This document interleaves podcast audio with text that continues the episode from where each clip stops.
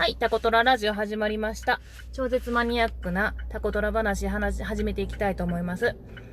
えー、ちょっと番外編だったので、今日はまた違うトークしたいなと思って、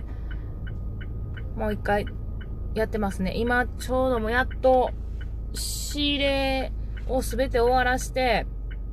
あの、ちょっと用事があったので用事済まして、帰ってきてる最中です、家に。今日なん、えっとね、何の話しようかなって決めて、いつも、あの、決めたり決めなかったりするんですけど、今日はたこ焼きの話したいなと思って、どっちかっていうとたこ焼きっていうよりも、お店の話になるかな。タコトラの。えっ、ー、と、タコトラの掲示物、POP とか、看板とかで、私素人だったので、もう本当に何の目線もなく、自分がいいやろうと思って、全部やったんですけど、5月にオープンして、1年経った時ぐらいに、自分の、この、まあ言ったらポップっていうんですけど、が見にくいっていうことに気づいて、えー、1年ちょっとした時ぐらいから、ポップの文字を大きくして掲示したりとかしてすごい。いろいろ変えたんですね。変えたんですけどうちあのたこ焼きの何種類かたこ焼きがあってソース醤油ネギこの3つのラインナップがまあ主になるんですけどその他にトッピングっていう形でネギ明太子チーズみたいな感じでメニューが載ってたんですね、まあ、トッピングとしてはネギだけかな。1km 先上野町を先頭に 600m 渋滞しています。渋滞してるそうです。すいませんナビさんが 教えてくれました。すいません。ちょっと車乗ってるんでナビがあのうまいこと私を誘導しています。えっとそのポあの言ったらポップの主なメニューを今言ったんですけどトッピングとしてはネギで、その後に明太子、ね、チーズって乗ってたんですけど、やっぱ比率として一番売れるのはたこ焼きだったんですね。ソース、醤油、たこ焼き、言ったら5個入りとか8個入りっていうのをソース、醤油で選んでもらうっていう形にしてたんです。で、すごいめんどくさかったんですよね。たこ焼きって、あの、頼まれるごとにソースしますか醤油にしますかってトッピングはどれにしますかみたいなことを言わなきゃいけなかった。で、お客さんもすごいめんどくさがる、もう何でもいい人とかやったら、普通のとかですごい言われるので、なんとかしてこれを回避するにはどうしたらいいかなと思って、あのー、あれですね、やっぱ素人から見とるそのなんちゅう、ケージの作り方、POP の作り方って、あかんね。やっぱ見にくい。ほんまお客さんにいろいろ教えてもらって、私あの、ここの、まあ言ったら去年の12月に、までに、すごいいろいろこう考え直して、作り直しました。で、掲示物の POP もプロに頼んで作ってもらったし、あと写真もプロの人に頼んで撮ってもらって、あのー、作ってますね。言ったメニューを、メニュー表ですね。を作ってもらいました。もうね、明らかに違う。自分が作るやつってやっぱ見にくかったんやなって。あの、お客さんが今年の1月に新しく、あの、メニューを新しくこう、写真も全部した時に、あの、言われたんが、こんなにメニューあったんやって言われたんですよね。メニューとしては、ソース、醤油、ネギって、この3つにトッピングっていう形だったので、3つしかないみたいな。3つで売ってるっていう風な、あの、感じやったんですけど、私としては、ソース、醤油、ネギ、明太子、チーズ、そして鰹節あの、言ったら花ガツオがもりっと乗ってるやつなんですけど、もともとこの3つだけで売ればいいと思ってたやつを、お客さんの要望に対して1つずつ増やしていったんですけど、それをメニューにした時に、あの掲示する人に見てもらうっていう意識を高めることってすごい大事やなと思います。なんでかっていうと、今、すごい思うんですけど、バランスよくとても売れてるんです。言ったら、あれも食べたい、これも食べたいってなってるんですよね。で、あのー個数も4個、6個、8個っていう風に、もともと358やったやつを468に変えたんですけど、これもやっぱりお客さんの意見で変えました。あの、やっぱ、こだわってるとこは私はすごいこだわるんですけど、柔軟に変えていかなあかんところは、あの、みんなの意見を吸い取って変えていった方の方が、ええんやなって、あの、もうすぐ2年なんですけど、思います。それを変えたのが今年の言ったら1月にガラッとあの変えて、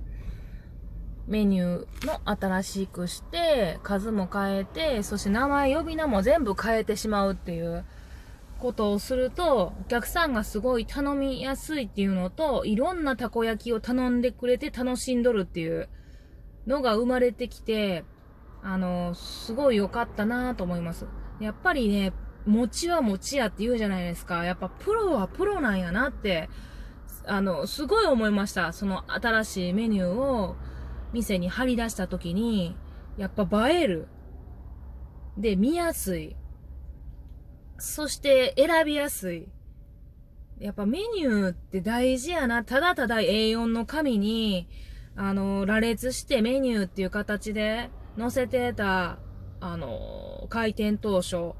に比べると、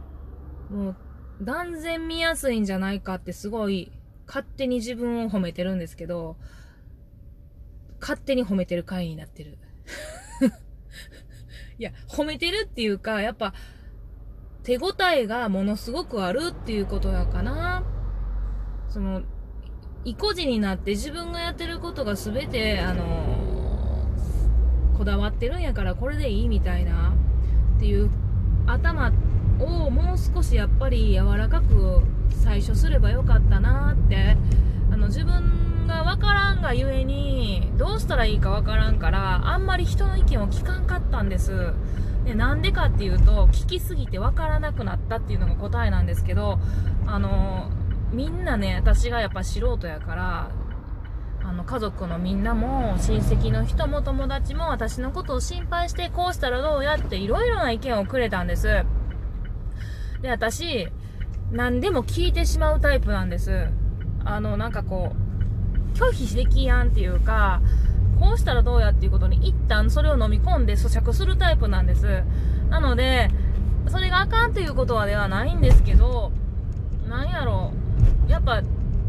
それをしてると、すごいタイムロスを感じたんですね。全然進まない。だから、まずは自分でやりたいことをやってみて、あかんなってなった時に初めて考えようみたいな。でないと、やっぱりあの間に合わなかったっていうのもちょっとありますね、メニューの段階で値段も決めないかん、あの配合も決めないかん、原価は一体いくらにするんか、で売り値はどうするのかっていうのを考えてた時に、あのメニューにしても何個出すんか、どういう風なトッピングにして出し出して見せるんか。そしてそれが私一人でできるのか、もしくはその手伝ってくれる家族がやできるんかとか、やっぱすごいなんかいろんなことを考えながらやってたので、みんなに言われることを咀嚼して答えを出す時間がなくって、あの、それがあかんとかいいとかじゃなくってできんかった。時間がなくって。だからもう一本私が思う通りにたこ焼き屋さんをやったんですよね。いいところもあれば、やっぱりあかんところもあって、今言ったみたいに掲示してた、その、メニューを段階的にやっぱり文字が大きくなっていったっていうことですよね。お客さんが、見て、ボソボソっていう、その意見を聞き逃さないようにすごいしっかりあの聞くようにしてました。それがいいことでも悪いことでも。やっぱ年齢層やったりとかも全然わからなかったので来る。やっぱ結構どうやろうな。うちやっぱ田舎なんでお客さんの層はすごく高いんよね。来るお客さんの層が。あのまんべんなくって言ってもいいかもしれへんけど私一回統計取らなあかんなと思いながらやってないんですけどどうやろやっぱり、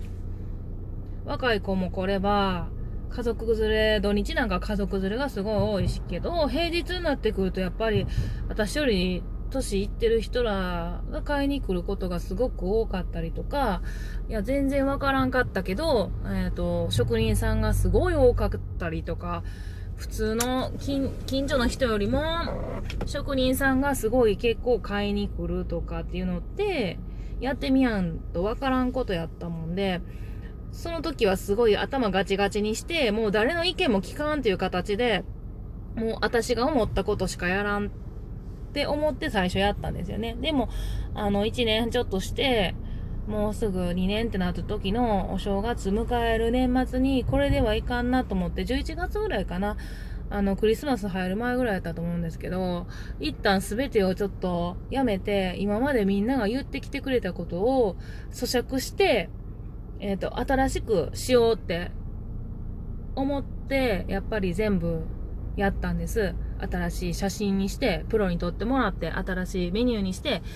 プロに作ってもらってって、やっぱプロはプロやなと思って、1月入った時にすごいメニューが見やすくて、頼みやすい。こあ、こんなにメニューあったんやって、いつもの常連さんに言われた時に、あ、作ってよかったなって思いましたね。土日に家族連れが来た時に、いや、いっぱい頼もうみたいな感じで、いろんな種類を頼んでくれたりとかすると、もう、ほんま、ほんまにやってよかったなって思うのが、ポップ作りやったかな。やっぱもうプロはプロやねって言ってたら時間になりました。あの、今日も聞いてくれてありがとうございます。タコトラのしろちゃんでした。じゃあな。